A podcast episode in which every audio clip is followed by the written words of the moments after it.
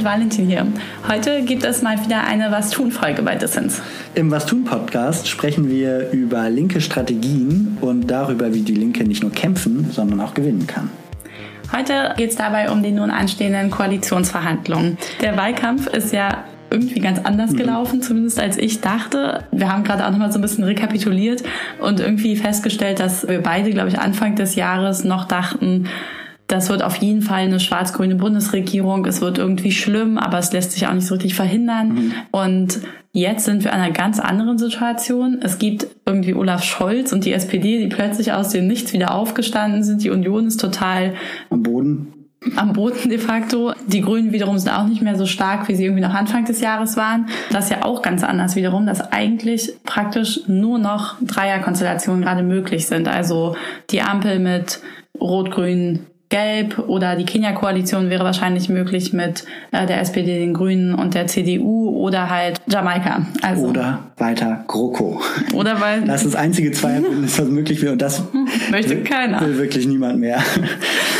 Ja, und ich finde, was ein weiterer Aspekt ist, den ich auch richtig interessant fand, ist so einfach nochmal so zu realisieren, wir haben jetzt diesen Wahlkampf hinter uns und die ganze Zeit war einfach alles öffentlich und alles wurde mhm. kommentiert und irgendwie vom Lacher bis zum Whatever war es mhm. einfach immer sofort ein Politikum. Und jetzt, nach der Wahl, haben wir auf einmal eine ganz andere Situation. Die Politik zieht sich zurück hinter verschlossene Türen wieder. Ja, ja. Es geht in die Ko in, erstmal in die Sondierungsgespräche ja. und dann in die Koalitionsverhandlungen.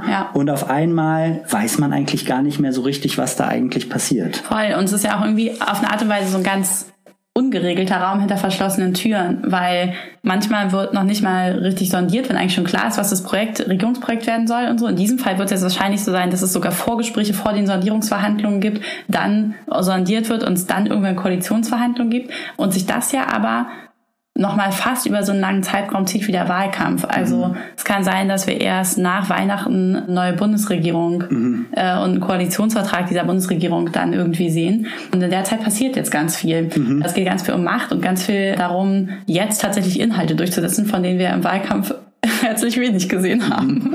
Vielleicht noch mal ganz kurz, um nur um die Terminologie zu klären, die ja gleich in der Folge auch immer mal wieder aufkommt. Ja. Also genau, Vorgespräch ist ja klar. Da geht man einfach mal so aufeinander zu, die Parteien und schauen, okay, kann man sich das grundsätzlich vorstellen. Sondieren ist dann so ein bisschen mehr in der Tiefe und Koalitionsverhandlung ist dann wirklich so, wir probieren ein gemeinsames, einen gemeinsamen Koalitionsvertrag miteinander zu schließen. Das sind wie so die drei Stufen bis zu einem Koalitionsvertrag, könnte man sagen. Genau. Und bei Sondierungen gibt es zumindest in diesen Dreierbündnissen oft ist auch, dass da schon Fachpolitiker irgendwie so ein bisschen beteiligt sind. Da wird über No-Gos, über Punkte, die unbedingt durchkommen sollen, mögliche Konsenspunkte, mögliche Differenzen gesprochen. Und bei den Koalitionsverhandlungen ist es dann ja so, dass es wirklich auch schon richtige Verhandlungsgruppen zu den verschiedenen Themen gibt und das andere dann die Ergebnisse auch alle am Ende vertraglich festgehalten werden mhm. in dem Koalitionsvertrag. Und da ist es ja bei vielen Parteien so, nicht bei allen, aber bei mindestens äh, den Grünen, zum Teil auch der SPD, so dass da auch dann die Mitglieder noch darüber bestimmen müssen, oder entscheiden müssen, ob die Partei sozusagen unter den Bedingungen dieses Koalitionsvertrages in die Koalition eintreten kann oder soll. Mhm. Ja, und ich finde es irgendwie schon krass, dass man da gar nicht so richtig weiß, was da eigentlich passiert. Und ich habe mich vor allem auch gefragt, was ist denn so, wenn man jetzt das praktisch so aus der Bewegung die Frage aufwirft, mhm. was ist denn eigentlich die Möglichkeit, wie kann man da noch Einfluss nehmen auf Politik? Ja. Geht das überhaupt? Wie können auch so die progressiven Leute, die es ja in auch selbst bei der SPD gibt, sich irgendwie innerparteilich in so, in so einer Phase dann womöglich durchsetzen? Mhm. Wie schafft man es, dass am Ende in diesem Koalitionsvertrag das erdenklich Beste drinsteht? Ähm, ja. Und ich jedenfalls wusste darüber nichts. Ich auch praktisch nichts, was ja auch daran liegt, dass so viel davon halt hinter verschlossenen Türen stattfindet. Und deswegen freue ich mich auch besonders auf unseren heutigen Gast, Ludger Vollmer. Ludger Vollmer ist ehemaliger Staatssekretär im äh, Auswärtigen Amt gewesen unter Joschka Fischer. Der hat die Grünen mitgegründet und sie dann praktisch auch auf dem Weg von der Opposition in die Regierung begleitet. Mhm. 1998 haben ja die Grünen das erste Mal dann mitregiert und da war Ludger Vollmer live dabei und war praktisch auch hinter diesen verschlossenen Türen mit dabei. Und äh, wir haben ihn jetzt eingeladen, damit er mal ein bisschen einerseits aus dem Nähkästchen plaudert, aber uns auch sagt, so was sind eigentlich die Strategien für Zivilgesellschaft und für progressive Parteimitglieder, Kandidaten, Amtsträger, um sich durchzusetzen in dieser Phase. Genau. Und dazu kann er uns auch ganz gut was sagen, weil er selber gar nicht mehr aktiv ist. Das heißt, er kann auch so ein bisschen aus dem Nähkästchen plaudern. Natürlich ist 1998 eine andere Situation als äh, 2021, aber trotzdem sind ja viele äh, der Dinge, die einfach in diesen Verhandlungen passieren, bleiben ja auch viele Mechanismen gleich. Und dazu befragen wir ihn jetzt gleich ein bisschen. Ja, und wir wünschen euch viel Spaß beim Gespräch. Viel Spaß.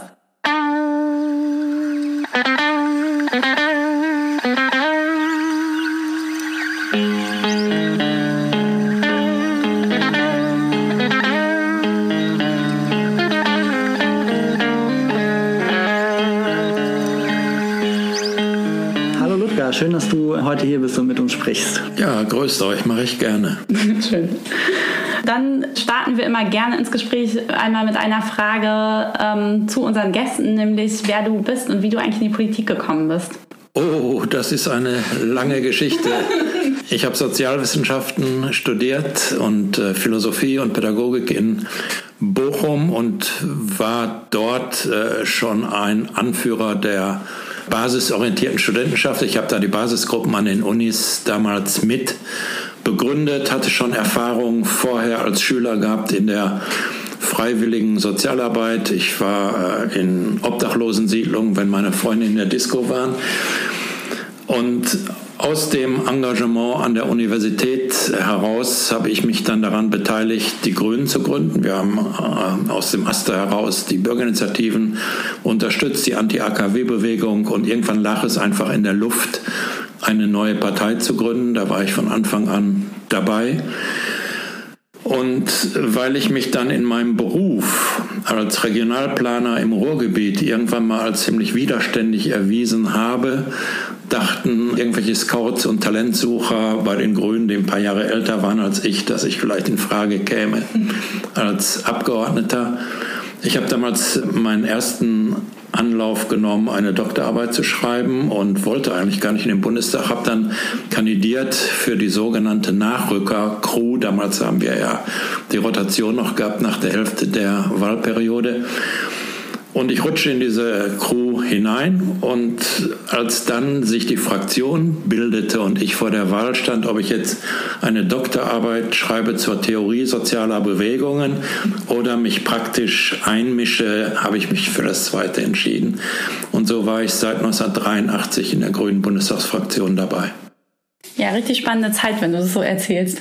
Und du warst dann ja aber auch dabei, als die Grünen 1998 zum ersten Mal mit in die Regierung gegangen sind mit Rot-Grün. Da haben dann ja auch zuerst die Koalitionsverhandlungen stattgefunden und mich interessiert total, was da eigentlich hinter diesen verschlossenen Türen passiert. Und wenn da verhandelt wird, wie kann ich mir das vorstellen? Also es gibt folgende Handlungsoptionen. Das ist jetzt zunächst mal ganz formal. Es gibt erstens Punkte, die Konsens sind. Mhm. Die kann man abhaken. Ja.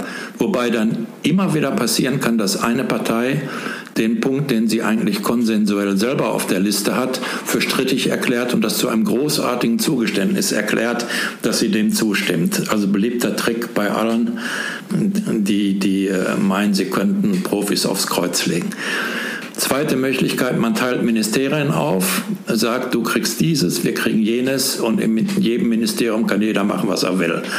Und der die andere Seite stimmt äh, zu und äh, beschafft auch die entsprechenden Mehrheiten dann im Parlament. Also da, da geht es um Ressortaufteilung und dann völlige Ressortautonomie.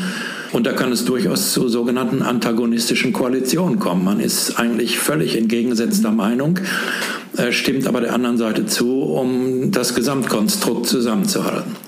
So, das ist eine Möglichkeit. Dann gibt es die Möglichkeit, dass man Positionen abtauscht. Äh, ich stimme dir an diesem Punkt zu, du mir an jenem.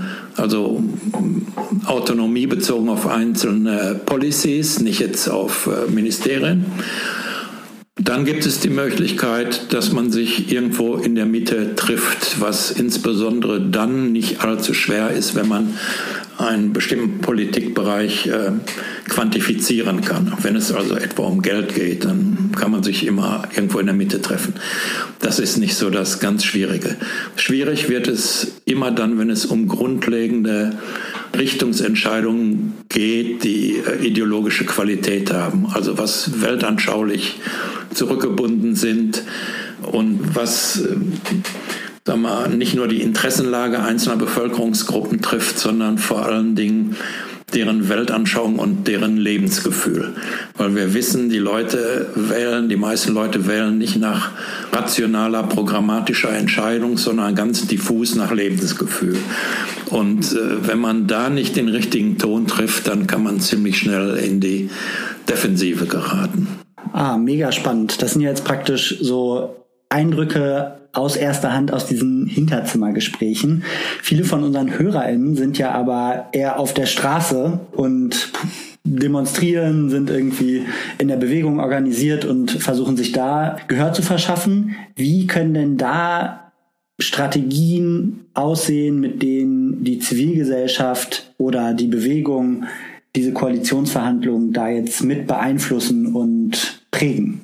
Willst du jetzt eine freundliche oder eine ehrliche Antwort? Beide vielleicht. Hintereinander, aber bitte gekennzeichnet. aber so also die, die, die, die freundliche Antwort. Ich finde es immer absolut richtig und beteilige mich ja auch noch mit meinen schwindenden Kräften daran, dass die Zivilgesellschaft sich laut bemerkbar macht. Während der Koalitionsverhandlungen ist ihr Einfluss null, muss man ganz deutlich so sagen man argumentiert natürlich dem Koalitionspartner gegenüber so, dass man sagt, oh, wenn ich jetzt zustimme, kriege ich das bei meinen eigenen Leuten nicht durch. Die eigenen Leute sind dann aber die in der Fraktion, weil letztlich muss die Fraktion ja im Bundestag den Kanzler oder die Kanzlerin wählen und den Haushalt verabschieden. Koalitionsverhandlungen werden übrigens nicht zwischen Fraktionen geführt, sondern zwischen Parteien. Das heißt, auch die Parteigliederungen müssen zustimmen. Das haben wir intern bei uns so organisiert. Also, um das nebenbei noch zu sagen, diese Papiere, die wir in den Verhandlungsgruppen vorgelegt haben, der SPD, die waren vorher abgestimmt in der, in, mit den Fraktionsarbeitskreisen und mit den entsprechenden Bundesarbeitsgemeinschaften innerhalb der Partei. Also wir sind da schon aufgetreten mit ziemlich viel Rückenwind äh, aus der Partei und haben auch der Frauen gemacht, dass viele, die sich vorher ziemlich radikal gebärdet hatten, angesichts der realen Gefechtslage der Meinung waren, gut, äh, besser die zweitbeste Lösung durchsetzen, als äh, den Heldentod für die erstbeste zu sterben. Was ich nach wie vor für eine richtige Haltung finde. Aber die Zivilgesellschaft, das, was von außen dann an Geräuschen, so sagt man, dort intern in die Verhandlungsräume äh, drang, spielt überhaupt keine Rolle. Zivilgesellschaft spielt eine Rolle bis zum Wahltag. Sie kann Bewusstsein verändern, sie kann die öffentliche Aufmerksamkeit auf bestimmte Punkte lenken, sie kann Leute mobilisieren, muss sie auch. Ohne Zivilgesellschaft könnten Parteien kritische Parteien wie die Grünen oder andere progressive Parteien überhaupt nicht leben. Äh, die Konservativen, die haben andere Lobbyverbände im Rücken und das muss erstmal machtpolitisch ausbalanciert werden und das geht nur durch Zivilgesellschaft.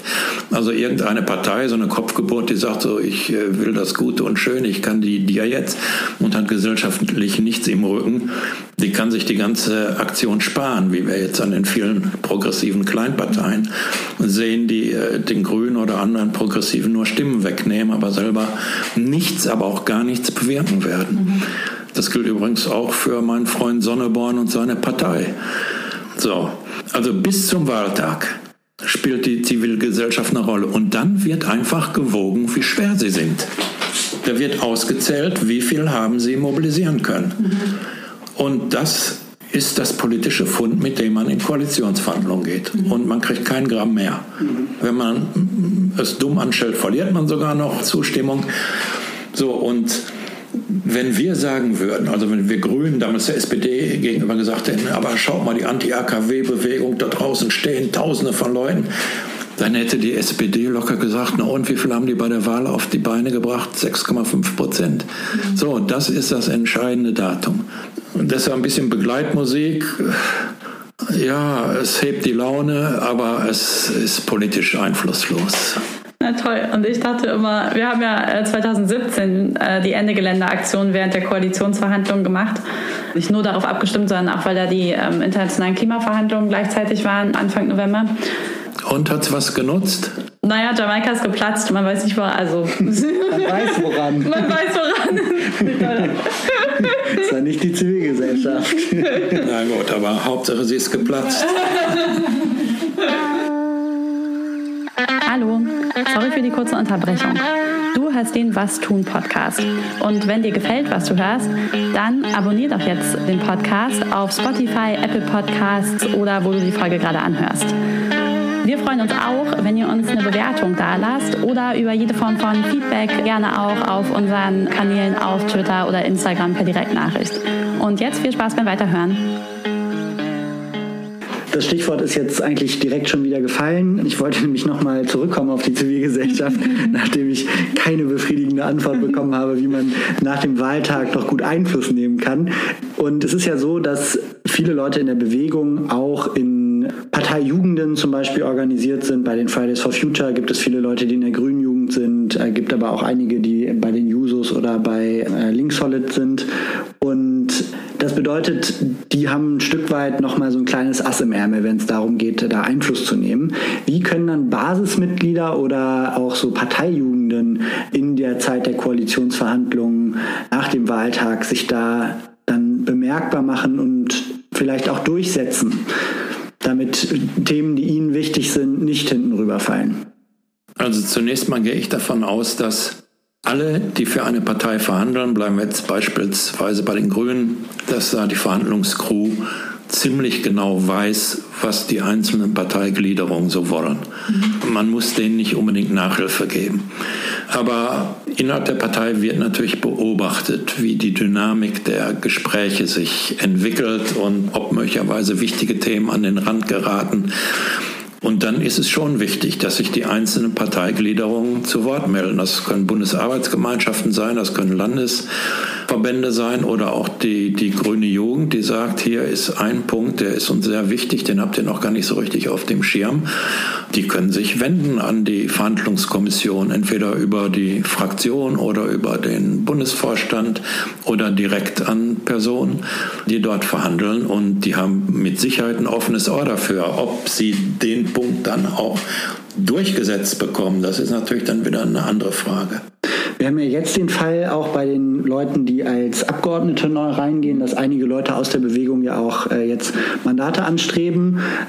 Und was würdest du denn so aus deiner politischen Erfahrung gesprochen sagen, was der beste Weg ist für solche Leute wie jetzt zum Beispiel Jakob Blasel oder auch äh, Julian Parke, der Seenotretter, kandidiert jetzt auch in Niedersachsen auf äh, Listenplatz 12, um dann sich da ja, sich bemerkbar zu machen. Würdest du sagen, ist es politisch wirkungsvoller, da die parteiinternen Wege zu gehen, an Türen zu klopfen, äh, Leute anzurufen? Oder würdest du sagen, ist es letztendlich viel mächtiger, wenn sich dann so ein Stück weit doch auch zum Teil prominentere Bewegungsgesichter über die Presse zu Wort melden und einfach mal ein paar ähm, Punkte im Diskurs, so ein paar Pflöcke einrammen, an denen sich dann die Partei, ob sie will oder nicht, vor der Öffentlichkeit behaupten muss.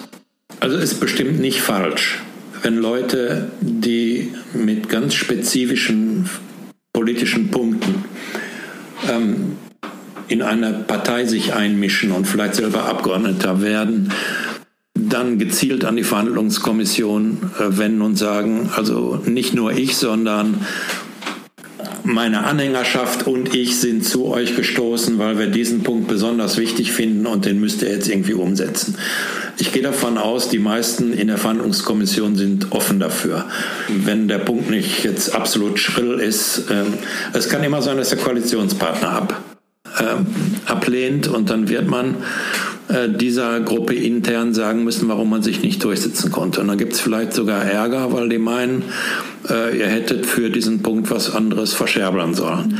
Ähm, das sind schwierige interne Aushandlungsprozesse, sind auch schwer vorherzusehen, wie die funktionieren. Aber wer also mit spezifischen Punkten dazugestoßen ist, in der Hoffnung, dass die Grünen äh, diese äh, Punkte aufnehmen und, und versuchen davon etwas umzusetzen, der sollte schon äh, hinterher sein, dass das auch äh, also vorgebracht wird und äh, in die Koalitionsverhandlungen eingespeist wird. Das ist schon klar. Und dieses öffentliche, also öffentlich werden mit denen? Ja, öffentlich, das, das ist zweischneidig. Ähm, also das haben wir auch erlebt, zum Beispiel bei unserer Ausländerpolitik, die damals noch nicht so zugespitzt war wie heute. Aber ich erinnere mich zum Beispiel an die Visapolitik, wegen der ich zum Beispiel einen Untersuchungsausschuss über mich ergehen lassen musste da war unsere Politik gegenüber der SPD schon außerordentlich progressiv. Wir sind schon bis an die Grenze dessen gegangen, was die Koalition ausgehalten hat. Und trotzdem haben wir jede Menge Haue von außen bekommen, von Leuten, denen das alles nicht radikal und nicht konsequent genug war. Die Leute kann ich zwar einerseits verstehen, aber noch einen Schritt weiter und die Koalition wäre geplatzt und sie hätten überhaupt nichts gehabt. Also das ist immer, also Ökonomen würden sagen, eine Grenznutzenkalkulation. Und die gibt es politisch eben auch. Und so die radikaleren Stimmen damals haben immer gesagt, ja Leute, seid doch nicht beleidigt, das dient doch eurer Unterstützung. Nein, dient es nicht. Es dient nur dem Bild der Zerrissenheit in der Öffentlichkeit, weil es gibt ja auch andere Medien, die dann nicht positiv kommentieren, aha, hier gibt es eine breite Lobby, die bestimmte politische Positionen unterstützt, die die Grünen noch nicht hinreichend zur Geltung bringen. Nein, es wird sofort kommentiert, Zerrissenheit und äh, der Konsens hielt bis zum Wahltag und jetzt zeigt die Partei ihr wirkliches Gesicht. Sie kriegen es nicht auf die Reihe. Okay, also wenn ich jetzt nochmal zusammenfasse, was du gesagt hast, Ludger, dann nehme ich jetzt nochmal mit für diese Koalitionsverhandlungen, dass es für die Zivilgesellschaft eigentlich kaum noch möglich ist, Einfluss zu nehmen auf die Verhandlungen und für progressive Abgeordnete, dass die praktisch durch die Parteigliederung am besten gehen können, dass aber über die Presse Einfluss zu nehmen von außen eigentlich auch nicht mehr so gut funktioniert aus deiner Erfahrung. Das ist ja jetzt irgendwie ziemlich bitter, weil der Koalitionsvertrag ja auf jeden Fall doch der Rahmen für die Politik der nächsten vier Jahre ist. Es ist viel schlimmer. Es ist nicht der Koalitionsvertrag, sondern die Macht darüber zu entscheiden, ob man ihn einhält oder nicht. Mhm. Also der Koalitionsvertrag gibt eine momentane Einigungsbasis wieder und die Konfliktdynamik innerhalb einer Koalition beginnt am Tag danach, nämlich mit der Auslegung des Vertrages. Oft treten ja auch ganz andere Ereignisse ein, die im Koalitionsvertrag so gar nicht berücksichtigt sind. Globale Dynamiken, die man nicht vorab sehen konnte. Damals, also 98 war das erst die Zuspitzung im Kosovo, dann 9-11 Afghanistan, dann später, die, später Irakkrieg, Fukushima kam dann Jahre später, nicht, nicht mehr zu grünen Zeiten. Und, und da sortiert sich das dann sofort wieder neu. Dann kann man sich intern zwar immer auf den Koalitionsvertrag berufen, aber es gibt kein Gericht, äh, wo man seine Position durchsetzen kann. Das sind immer nur interne Machtfragen. Mhm. Dann sagt die stärkere Partei eben so what? Die, die Stärke einer Partei in einer Koalition, die ist wieder gegründet darauf, welche sozialen Bewegungen, welche zivilgesellschaftlichen Tendenzen nach dieser Wahl sich lautstark bemerkbar machen, und zwar unter einer Fragestellung, nämlich ist die Zivilgesellschaft und ihre Thematisierung von Problemen in der Lage, bei der nächsten Wahl die Stimmgewichte zu verschieben. Nur wenn eine Partei Angst hat, bei der nächsten Wahl Stimmen zu verlieren, dann hat die Zivilgesellschaft den entsprechenden Einfluss, bei der Partei die Position zu korrigieren oder, wenn die das nicht tut, einer anderen Partei an die Macht zu verhelfen. Also ich glaube, so läuft das Spiel. Mhm.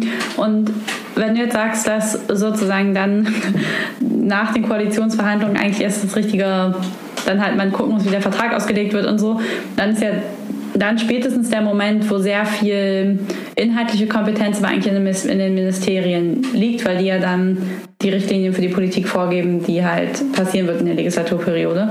Und da würde mich jetzt nochmal interessieren, wie werden denn aber diese Ministerien vergeben? Weil das ist ja eine super zentrale Frage, welche Partei kriegt welche ab und wer kann Anspruch auf was erheben? Genau, wie ist, wie ist denn ja. da die, der Mechanismus oder wer, wer sozusagen sagt man, macht man eine Runde, wo alle sagen, ich hätte gerne das, das und das, das, das und das? Oder gibt es so Ansprüche, die automatisch, sozusagen abgesehen von der Kanzlerschaft, äh, Ansprüche, die irgendwie automatisch auch mit Prozentzahlen sozusagen zusammengehen? Also es ist schon so, dass nach der äh, Kanzlerschaft äh, dann die, der größte Koalitionspartner äh, mehr oder weniger den Zugriff hat auf ein Ministerium. Das war traditionell fast immer, nicht immer, fast immer das Außenministerium. Und der Außenminister galt dann gleichzeitig als Vizekanzler. Es gab aber eine Ausnahme. Ich glaube, die FDP hat mal das Finanz- oder Wirtschaftsministerium gewählt und sich dann zum Vizekanzler ernannt. Ich selber war übrigens äh, 1998 sehr dagegen, das Außenministerium zu nehmen. Äh, allerdings war das nicht äh, intern durchsetzbar, weil Joschka Fischer war so abonniert öffentlich schon auf dieses Amt, dass das nur, äh, dass ihn das beschädigt hätte. Das wiederum wollte auch keiner. Aber ich war der Meinung, mit dem Außenministerium kann man keine grünen programmatischen Elemente durchsetzen. Man kann nachweisen, dass man in der Lage ist, staatstragend zu hantieren. Ich glaube, das haben wir, ich war damals äh, dann Staatsminister in demselben Ministerium, haben wir, glaube ich, hinreichend auch demonstriert. Aber ähm, mehr auch nicht. Wir haben, ich meine, ich habe ein paar Reformen gemacht im Außenministerium, die heute noch existieren als grüne Reformen. Aber eigentlich hätten die Grünen es anlegen müssen auf äh, Ministerien, mit denen die gesamte Infrastruktur zu beeinflussen ist. 94 mit Verheugen hatte ich sowas vorbesprochen. Da hätten die Grünen so ein Ministerium bekommen für äh, Englisch Global Change, globalen Wandel. Das wäre Entwicklung und globale Umweltpolitik gewesen.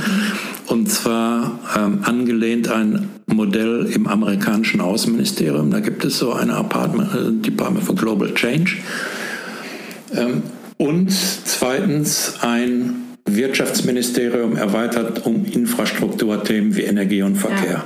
So, das wären grüne Ministerien. Stattdessen ja. haben wir eine Chance verspielt, indem wir das Außenministerium genommen haben. Dann bekamen wir das sehr schwierige Gesundheitsministerium. Da gibt es natürlich äh, grüne und progressive Positionen, aber die gegen die verschiedenen Lobbys durchzusetzen, äh, war, hat sich als extrem schwierig herausgestellt. Da ist die Ministerin dann ja auch relativ schnell gescheitert worden. Also sie selber war eigentlich, glaube ich, ganz gut, aber wir hatten damals die BSE-Krise, glaube ich, und, und der, der SPD-Landwirtschaftsminister hatte das äh, versucht zu verschleiern, musste zurücktreten. Und damit nicht nur ein Sozi zurücktritt, äh, musste dann die äh, arme grüne Ministerin für Gesundheit auch zurücktreten. Und wir bekamen dann die, die Ministerin für, für ähm, Verbraucherschutz, mhm. was ein gutes Thema ist, aber letztlich doch zu eng und, und das suggeriert, dass man den großen notwendigen Wandel über individuelle Verhaltensänderung bewirken könnte, was natürlich ein Trugschluss ist. Ja. Und dann war als grünes Markenzeichen natürlich das Umweltministerium für uns unverzichtbar. Das ist völlig klar. So, und deshalb werden die Parteien darauf achten, dass sie die Ministerien bekommen, die ihrem Markenkern entsprechen. Also die Grünen werden wieder Umwelt Plus verlangen müssen. Ich hoffe, Sie lassen die Finger vom Außenministerium. Äh, was dazu noch ähm, kommen könnte, wird abhängig davon sein, wie stark sie sind und äh, wie die Konstellation insgesamt aussieht. Also das wichtigste Ministerium ist wohl das Finanzministerium. Da haben die Grünen mittlerweile ja auch erprobte gute Leute. Also ich würde eher raten, dazu zu greifen. Aber dafür muss man schon zweitstärkste Kraft mindestens werden. Und wie setzt man sich dann durch? Also wenn es dann wirklich um die Pattsituation geht, dass zwei Parteien, also gerade das Finanzministerium ist ja mehr oder weniger für alle Parteien ein Schlüsselministerium, weil es halt am Ende alles bezahlen darf oder auch nicht bezahlen, bezahlt. Wie, ja, wie setzt man sich dann in so einer schwierigen Frage denn durch? Ja, das ist äh, genau die Aufgabe. Also wie das funktioniert, ist abhängig insgesamt von der Gefechtslage. Also ob man der Partei, die auch Anspruch erhebt, äh, irgendwelche Bonbons geben kann, Zugeständnisse machen kann in anderen Bereichen, sodass sie verzichtet. Oder ob man die Finanzpolitik per Koalitionsvertrag so vorstrukturiert, dass ein Finanzminister nicht mehr freischalten und walten kann, sondern ihm sein Ministerium vielleicht sogar im Halse stecken bleibt. Das ist alles eine Frage dann der Machtverhältnisse und der jeweiligen Verhandlungsdynamik. Ich finde so, wenn man sich jetzt so die die Entwicklung in den nächsten Jahren anguckt, für alles sozusagen bei alles, was abseits von Rot und Grün ist, da müssten die Grünen theoretisch halt das Finanzministerium, das Verkehrsministerium und das Wirtschaftsministerium auf jeden Fall nehmen, damit man überhaupt eine Chance hat, so da jeweils die Richtungsentscheidungen und auch gerade so die Infrastrukturentscheidungen, das hast du ja auch gerade schon genannt, sozusagen in dem Design 1998, dass es da sozusagen so ein Ministerium gegeben hätte, wo ganz viel Infrastruktur dann gesammelt ist. Und dadurch, dass es jetzt so verteilt ist, müsste man ja eigentlich halt ganz viele Ministerien nehmen. Das wird dann irgendwann wieder un unrealistisch mhm. irgendwie. Und gleichzeitig wird ja die FDP, wenn die in eine Ampel zum Beispiel geht, auf jeden Fall auch das Finanzministerium haben Man, man, kann aber, man kann aber die Ministerien zusammenlegen. Die sind nicht, die müssen nicht so bleiben, wie sie jetzt sind. Man kann die neu zuschneiden. Das wurde in der Vergangenheit ja auch oft gemacht. Also etwa Digitalisierung. Da brauchen wir einen Modernisierungsschub. In der Verkehrspolitik brauchen wir die Wende. Ganz früher war Verkehr und Post, also Vorläufer von Digitalisierung, manchmal sogar zusammen. Das kann man auch machen. Man kann auch die Frage stellen, was treibt eigentlich das Wirtschaftsministerium? Eigentlich machen die nichts, haben großen Namen, aber aber sind relativ unwichtig. Da könnte man aber solche Bereiche integrieren. Also der politischen Fantasie sind da wenig Grenzen gesetzt. Also in der Verfassung sind nur einige wenige äh, Ministerien verpflichtend vorgesehen und der Rest ist Freistil.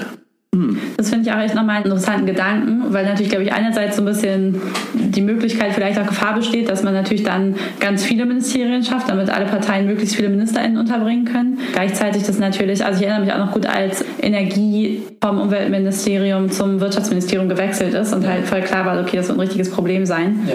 Genau, aber dass man das ja theoretisch auch wieder alles ändern kann.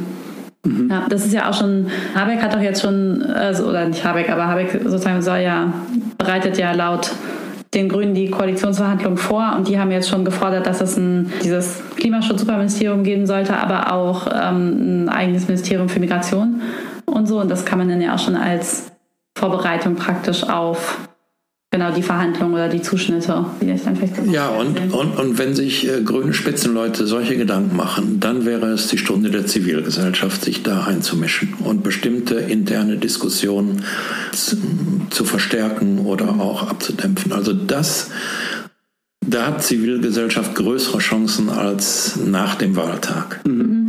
Ja, jetzt werden gerade Essentials aufgebaut. Die FDP hat gesagt, keine Steuererhöhung. Ja. So, ich kann nur hoffen, dass an diesem Punkt Koalitionsverhandlungen scheitern. Ja. Zum Glück haben die Grünen jetzt auch ein Essential aufgebaut. Die haben gesagt, wir gehen nur in Koalitionen, die die Politik auf den 1,5 äh, Grad Kurs bringen in der Klimapolitik. So, wenn das nicht nur Geschwätz sein soll, wird es schwierig sein, eine Koalition überhaupt einzugehen und wenn, dann am ehesten mit der SPD, weil die zumindest den Anschein erwecken will, sie würde auch Klimapolitik machen. So, und dann braucht man noch einen dritten. Nach Lage der Dinge könnte das eigentlich nur die Linkspartei sein. Aber die muss abrücken von ihren aberwitzigen, anders kann ich nicht sagen, aberwitzigen außenpolitischen Positionen.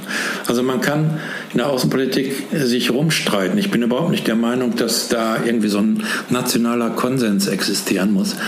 Aber dem Rettungseinsatz in Afghanistan mit der Begründung nicht zuzustimmen, er sei völkerrechtswidrig, weil er nicht mit den Taliban ausgehandelt worden ist. Das ist aberwitzig. Da kann ich mich wirklich nur an die Birne fassen. Mhm. Okay, und jetzt, ich habe jetzt tatsächlich noch eine Frage. Du, du sozusagen bist ja sehr gegen eine Koalition mit der CDU oder FDP, höre ich zumindest so. Und ich kann es inhaltlich total nachvollziehen und frage mich gleichzeitig, wenn man jetzt aber die Situation hat, die es jetzt gerade gibt, dass eigentlich fast nur Dreierkonstellationen möglich sind und es aus irgendeinem Grund zum Beispiel aufgrund der Außenpolitik mit der Linkspartei nicht funktioniert. Würdest du dann wirklich sagen, man sollte lieber Koalitionsverhandlungen scheitern lassen, als in so ein Dreierbündnis zu gehen, wo man vielleicht wenigstens auf manchen Ebenen noch, noch, noch sozusagen Feldgewinne machen kann? Also in dem ganzen Diskurs gibt es aus meiner Sicht zwei verkrampfte Positionen. Eine, die haben Linke früher immer vertreten, die haben nämlich gesagt, entweder Rot-Grün zu unseren Bedingungen oder gar nicht. Und dann gibt es andere, die werden so von Leuten wie Katrin Göring-Eckardt vertreten, die sagen, jede Koalition mit grüner Beteiligung ist besser als jede Koalition ohne grüne Beteiligung. Finde ich auch falsch. Aber es gibt einfach Situationen, in denen du deine Lieblingskonstellation nicht bekommst. Ich, jetzt, ich nehme mal Schwarz-Grün und äh, unser Ministerpräsidenten Winfried Kretschmann in Baden-Württemberg. Ich erinnere mich, Kretschmann war immer schon für Schwarz-Grün, auch in Baden-Württemberg. Und als ich Parteivorsitzender war, und die Grünen aus dem Bundestag geflogen waren 1990 und ich die zurückbringen musste, war völlig klar, das geht nur mit einer bundespolitischen Strategie, die Rot-Grün als Vision aufmalt. Und gleichzeitig gab es aber in Baden-Württemberg eine Diskussion über Schwarz-Grün. Ich habe die Leute verstanden in Bavü, weil die SPD war so schwach äh, dass äh, Rot-Grün überhaupt keine Chance hatte. Gleichzeitig waren unsere Leute in Bavü individuell so gut, dass es ein, tragisch war, dass die äh, nicht in Verantwortungsbereiche kamen. Ich bin damals nach Baden-Württemberg gereist zu Kretschmann und habe gesagt, verzichtet auf diese Diskussion, sonst scheitern wir im Bund. Nur wenn ihr verzichtet, kriege ich die rot-grüne Option als Comeback-Thema für die Grünen im Bund implementiert was letztlich dann ja auch erfolgreich war. So, und dem gleichen Winfried Kretschmann kann ich heute nicht sagen, verzichte auf dein Grün-Schwarz. Denn die Konstellation vor fünf Jahren oder als er damit anfing, waren ja so, dass er gar nicht groß die Wahl hatte. Plötzlich waren die Grünen die stärksten, mit den Sozis ging es nicht. Was soll man machen? Die Macht wegwerfen? Oder versucht man sie dann so umzusetzen, wie er es macht? Jetzt kann man sagen, gut, der Kretschmann war sowieso immer konservativ, dem fällt es leicht, ein anderer hätte das nicht hingekriegt. Ja, aber was wäre die Alternative gewesen? Was wäre die Alternative? Angesichts der Tatsache, dass wegen der Rechtsradikalen, also ungefähr 10 bis 15 Prozent, mhm. äh, in keine Rechnung einzubeziehen ja. sind. Ja, und sowas kann im Bund eben auch passieren. Das heißt, im schlimmsten Fall auch eine unliebsame Koalition eingehen, aber nicht willkürlich sagen, wir können mit allen gleich gut. Hauptsache, wir gucken, was, was kommt, sondern also so ein bisschen, um das nochmal so zusammenzufassen, also schon eine gewisse ideologische Festigung, dadurch, dass man sagt, man weiß, wo man hingehört im, äh, im Farbenspektrum der, der Parteienpolitik, ähm, aber gleichzeitig, im, wenn es nicht anders geht, auch Koalitionen eingehen mit Partnern, die man eigentlich nicht so die einem eigentlich nicht so lieb sind. Ja. Naja, ja. Oder beziehungsweise, also ich habe es jetzt auch so verstanden, wie den Wählerauftrag halt einfach ernst nehmen oder Wählerinnenauftrag. Also weil wenn man halt starkst, stärkste Kraft wird bei Wahlen, dann hat man einen Regierungsauftrag und den muss man halt irgendwie auch in so einem demokratischen Sinn halt dann umsetzen.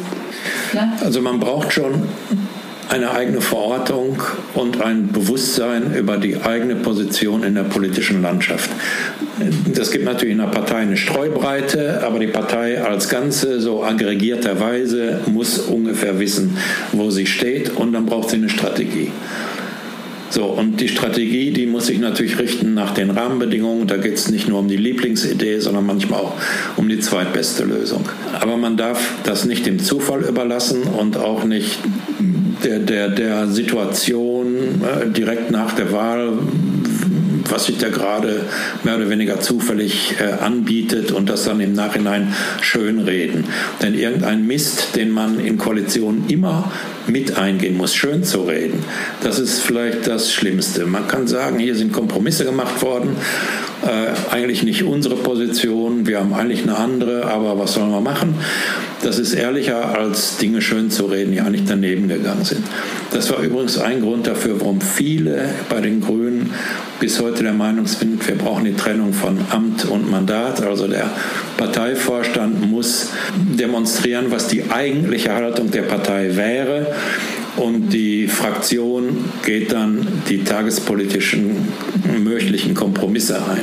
Aber es muss dieses Spannungsverhältnis aufrechterhalten werden und aus dem entsteht Bewegung. Es entsteht Konflikt, klar, aber daraus entsteht auch Bewegung.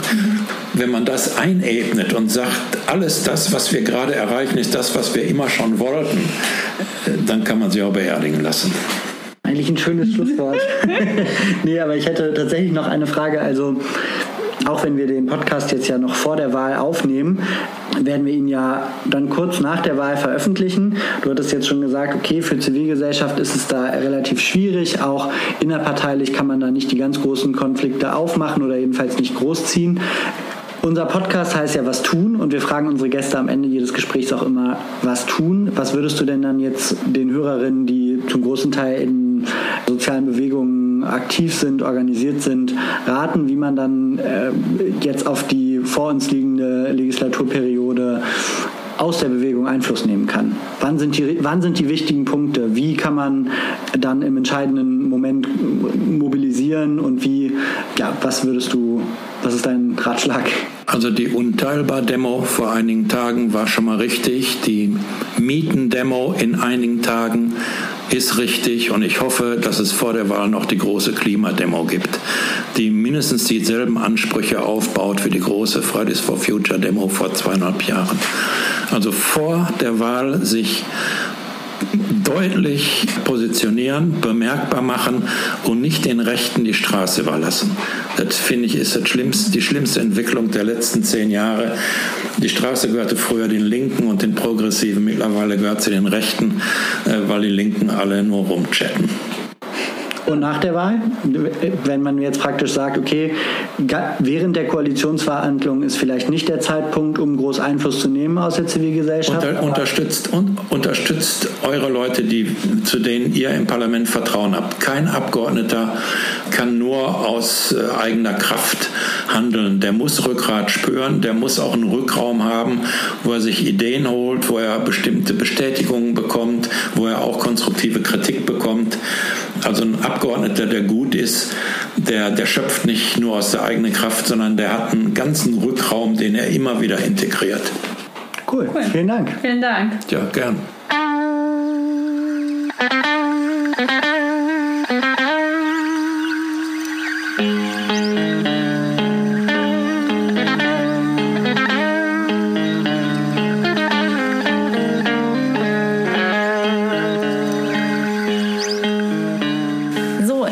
Nachgespräch sammeln wir immer so ein bisschen die losen Enden ein. Valentin, was ist denn bei dir hängen geblieben, ganz besonders aus dem Gespräch mit Ludger Vollmer? Also ich fand vor allem, dass wir über super viel gesprochen haben und ich brauche, glaube ich, gerade vor allem noch mal einen Moment, um das so alles nochmal so kurz Revue passieren zu lassen, so was waren die großen inhaltlichen Blöcke, über die mhm. wir geredet haben. Es war ja irgendwie am Anfang vom Gespräch so dieses Ganze, wie läuft das eigentlich, was passiert da in diesen Hinterzimmern und wie kann man da auch rangehen an diese Koalitionsverhandlungen. Mhm. Ja. Dann was kann Zivilgesellschaft noch tun, um das zu äh, beeinflussen? Da war ich so ein bisschen ernüchtert. Hatte ich mir mehr erhofft. Ja. Und dann die Frage von, okay, wenn, es, wenn der Druck nicht von außen kommt, wie können dann die progressiven Kandidatinnen sich Gehör verschaffen, um auch da festzustellen, die Stunde der progressiven Kandidatinnen ist vielleicht nicht unbedingt zur Zeit der Koalitionsverhandlungen gekommen. Aber ähm, ja auch nochmal ein bisschen abhängig eigentlich auch davon, ob progressive Kandidatinnen in diesem Verhandlungsteam sind zum Beispiel. Weil in dem. Verhandlungsteam kann man ja trotzdem noch, und das hängt dann ja auch ganz stark von den KoalitionspartnerInnen ab, was man mit denen durchsetzen kann. Also das gestaltet sich ja in einer Ampel- oder Jamaika-Koalition ganz, ganz anders als in einer rot-rot-grünen Verhandlung. Voll, und ich glaube, da muss man auch so ein bisschen schauen, aus welcher Richtung guckt man da jeweils. Also Ludger Vollmer hat ja jetzt sehr aus einer grünen Perspektive gesprochen mhm. für progressive Kandidatinnen in der SPD sieht es ja ganz anders aus. Das fand ich auf jeden Fall auch, eine, auch irgendwie interessant, das noch mal so, da nochmal so stärker von innen eine Perspektive mhm. reinzukriegen. Ja. Und genau. Total. Genau, und dann sind, finde ich, die anderen beiden Punkte, die es noch so als große Blöcke gab, so ein bisschen diese Ministerienaufteilung, das fand ich nochmal total interessant, weil wenn man zum Beispiel diesen Mechanismus macht, den er beschreibt hat, äh, beschrieben hat, dass man sagt, okay, die, man teilt Ministerien auf äh, und da können dann aber die Parteien auch ziemlich stark machen, was sie wollen und die andere Partei trägt es halt mit, dann ist ja gerade diese Ministerienaufteilung super zentral. Und das fand ich irgendwie nochmal ganz interessant, da auch nochmal äh, drüber zu sprechen, genau, wie kann man denn die wichtigen Ministerien aufteilen und auch nochmal zu hören, dass selbst wenn man bestimmte Ministerien nicht kommt, man ja auch den Zuschnitt nochmal total ändern kann mhm. und damit irgendwie auch nochmal stärker sicherstellen kann als Partei eigentlich, dass Bereiche, die einem sehr wichtig sind oder wo man vielleicht auch von außen ja hohe Kompetenz zugeschrieben bekommt, wie jetzt die Grünen beim Klima oder vielleicht äh, die Linkspartei in der äh, Arbeits- und Sozialpolitik oder so, dass man da auch Ministerien neu zuschneiden kann. Mhm. Um da so ein bisschen auch WählerInneninteressen zu bedienen. Mhm. Ich fand da tatsächlich für diese Frage eigentlich auch noch einen Punkt vom Anfang des Gesprächs super relevant, nämlich als wir darüber gesprochen haben, wie so Ansätze sind, in diese Koalitionsverhandlungen reinzugehen, mhm. meinte er ja, es gibt auch die Möglichkeit, im Koalitionsverhandlungen Trag bestimmte Abmachungen schon zu treffen, die dann auch die Kompetenz äh, mhm. eines Ministeriums ja. sehr stark einschränken. Es gibt ja so ein bisschen so diese Ampel so mit dem Hasspartner FDP, wo man so denkt, oh Gott, wie soll das gehen, mit denen irgendwie eine Finanzpolitik zu machen, die Voll. klimagerecht ist und sozial da wäre jetzt so ein bisschen so die Frage, ob man es schafft, das Finanzministerium da vertraglich so stark einzuschränken, dass es dann letztendlich einfach nur die Finanzpolitik umsetzt, die im Koalitionsvertrag festgeschrieben wurde und dass dann selbst ein Christian Lindner vielleicht als Finanzminister gar nicht mehr so viel kaputt machen kann. genau, und dass er gleichzeitig auch immer aber auch voll eine Gefahr, weil ja auch Ludger Vollmann nochmal meinte, damit kommen wir auch so ein bisschen, finde ich, zum letzten großen Block, es passieren halt dann ganz viele Dinge, die man halt nicht im Koalitionsvertrag festschreiben kann, äh, weil vielleicht eine Finanzkrise passiert oder eine Eurokrise nochmal oder andere Sachen, die halt alle Politikbereiche total erschüttern können und in denen dann halt doch die handelnden Minister am Ende zentral sind oder Ministerinnen. Mhm, mhm. Das finde ich auch letztendlich das Interessante, dass wenn ich mich noch mal so ein bisschen versuche, so zurückzubesinnen, so was habe ich bisher schon an Politik mitbekommen. Mhm. Gut, das ist jetzt auch sehr GroKo geprägt, aber dass eigentlich die großen Reformen, die großen Kurswechsel eigentlich immer in Reaktion auf Ereignisse stattgefunden haben mhm. und dass man die eigentlich in so ein diesen Verhandlungen gar nicht antizipieren kann mhm. und sich da dann auch nochmal politisch die Karten neu mischen und auch die in den Umfragen zum Beispiel die, die Mehrheitsverhältnisse total verändern können. Ja. Dadurch, dass dann ein Koalitionspartner vielleicht politisch total gestärkt ist in der Koalition, mhm. selbst wenn die Kräfteverteilung in den Sitzen das nicht zu 100 Prozent ja. eins zu eins abbildet oder so. Ein Satz, der bei mir auf jeden Fall total hängen bleiben wird in dieser Frage, ähm, inwieweit der Koalitionsvertrag bindend ist für die nächsten vier Jahre, ist, dass Ludger ja gesagt hat, dass es in den nächsten vier Jahren eigentlich vor allem um diese Machtfrage geht, ob man diesen Koalitionsvertrag auch tatsächlich einhalten muss und dass man, wenn man politisch mächtig genug mhm. ist, sich auch darüber hinwegsetzen kann und die Koalition trotzdem weitergeht, mhm. weil die Leute das einfach mittragen müssen und alle Beteiligten das wissen. Ja, ja, total. Das merkt man ja auch nochmal, finde ich, wenn man jetzt in die GroKo guckt. Da wurde ja auch 2017 zum Beispiel in dieser Upload-Filterfrage festgeschrieben, haben ja beide Parteien sogar reingeschrieben, sie wollen den nicht. Und dann ja auch den Koalitionsvertrag gebrochen. Ist da die Koalition zwar gebrochen? Nein, obwohl äh, die SPD das zum Beispiel auch nicht wollte. Genau, so Fälle gibt es dann ja auf jeden Fall immer wieder. Genau, da war halt völlig klar, wenn die SPD rausgeht, dann nicht deswegen. Da, nee, da, wär, da war vor allem völlig klar, dass die SPD politisch nur verlieren kann, wenn sie ja. auch noch aus der Koalition rausgeht. Dass wenn es Neuwahlen ja. geben sollte, die SPD zu diesem Zeitpunkt mit viel, viel weniger Sitzen reinkommen ja. würde, als sie da aktuell äh, repräsentiert war im Parlament und dadurch war irgendwie völlig klar, nach welcher, wie sagt man, nach welcher Geige, nach welcher mhm. Fiedel, nach welcher mhm. whatever, nach wel die Leute da getanzt haben, genau. welcher Musik. So. Genau, so ist so es nämlich. So sieht es nämlich aus. Der Koch und der Kellner ist, ne? Ich glaube, ein Punkt, den ich nochmal jetzt aber in der Situation aktuell irgendwie ganz interessant finde, auch im Gegensatz zu dem, was Ludger erzählt hat, ist, dass jetzt einfach die politische Situation nochmal ganz anders ist dahingehend, dass es ja damals einfach wirklich so ein großes Projekt gab. So, es gab 16 Jahre Kohl, der war auf jeden Fall am Ende auch viel verhasster als Merkel. Es gab eine große Wechselstimmung, die Leute, es gab also einfach einen riesigen Reformstau, die Leute wollten Wechsel. Dann kam Schröder und die Grünen und die SPD hatten sich schon total lange auf dieses gemeinsame Projekt vorbereitet. Also es gab wirklich sozusagen das Projekt von einem linken oder zumindest einem rot-grünen Aufbruch in Deutschland, wo es auch ganz viele Vorverhandlungen schon gab, schon ganz viel von so politischen Projekten halt vorbesprochen waren und so, äh, dass das nochmal ganz anders ist als die Situation, die es jetzt gibt, wo wir haben ja schon auch ganz am Anfang mal gesagt, dass wir irgendwie selber und ja auch ganz viele Leute Anfangsjahres noch mit Schwarz-Grün gerechnet haben, niemand toll fand, aber auch alle das Gefühl hatten, so anders wird es halt nicht. Und jetzt halt eigentlich nur nach arithmetischen Koalitionsmöglichkeiten geht. Also natürlich gibt es dann klar, ist klar, manche passen besser als andere, aber eigentlich ist sozusagen alles, was im Raum steht, gerade Rechnerei. Mhm. Und das liegt natürlich auch daran, dass einfach das ganze Parteienspektrum oder die Parteienlandschaft sich total verändert hat. Ne? Aha, ja. Damals war irgendwie klar, wenn die Grünen mitregieren wollen, dann ist völlig klar, die einzige Möglichkeit, die sie äh, haben, ist zusammen mit der SPD. Die FDP war zusammen mit der CDU zusammen in einem Lager. Ja. Es gab die AfD noch nicht und es gab auch noch nicht die Linke. Ja. Und jetzt ist es irgendwie so, es geht in alle möglichen Richtungen, Jamaika, Ampel, es ist einfach so, genau, ist einfach so Mhm. Ja. ein bisschen random zusammengewürfelt. Genau, einmal dadurch, dass es die Linkspartei noch zusätzlich gibt und die sozusagen im linken Lager alles ein bisschen komplizierter macht, aber auch dadurch, dass es eher mit der AfD eine Partei gibt, die einfach diesen ganzen Möglichkeiten sozusagen grundsätzlich nochmal 12 Prozent entzieht. Ja. Und wo deswegen alle möglichen anderen Rechnereien viel komplizierter werden. Genau, und das hat aber auch zur Folge, dass es jetzt halt nicht direkt in Koalitionsverhandlungen geht, sondern dass jetzt erstmal noch Sondierungen kommen und dass da ja auch erstmal die ersten Machtspiele losgehen äh, in einem noch viel ungeklärteren Rahmen als Koalitionsverhandlungen, weil da geht es jetzt erstmal darum, gerade wenn es um so Dreierbündnisse geht, wer kann sich innerhalb der Parteien durchsetzen? Ist das ein eher rechter SPDler Olaf Scholz, der vielleicht lieber eine Ampel will, oder sind es vielleicht eher linke SPDlerinnen, linke Grüne, die sich doch Rot-Rot-Grün vorstellen können? Sind es am Ende die FDP und die Union, die doch irgendwie es schaffen, die Grünen eine Jamaika-Koalition zu locken? Da findet ja erst noch ganz viel Aushandlung in einem noch viel vageren Raum statt darüber, was es überhaupt für eine Zusammensetzung in der Koalition geben kann. Das finde ich auch nochmal total einfach total interessant an der Situation gerade. Und da bin ich mal sehr gespannt, was man auch in den nächsten Wochen davon überhaupt genau mitbekommen wird oder auch wie dann die Parteien versuchen, das Spiel zu spielen über Presse oder äh, hinter verschlossenen Türen. Mhm, genau. Das kann sich auf jeden Fall noch ziemlich lange ziehen, bis wir da ein Ergebnis haben. Und das ist vielleicht auch schon die perfekte Überleitung. Es wird auch ein bisschen länger dauern, bis es die nächste Was tun Folge gibt. Tata. Genau, wir machen jetzt tatsächlich nach der Wahl ein bisschen Pause und melden uns im November wieder. Genau. Bis dahin wünschen wir euch eine schöne, vielleicht ein bisschen entspanntere Zeit als jetzt vor den Wahlen. Wir hoffen, dass ihr uns gewogen bleibt.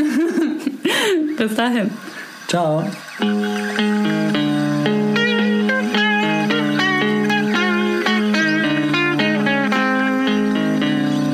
Das war der Was tun Podcast. Konzept und Redaktion Valentin Isen und Inken Bermann. Schnitt Julian Schlumberger. Die Musik kommt von Richard Waterman.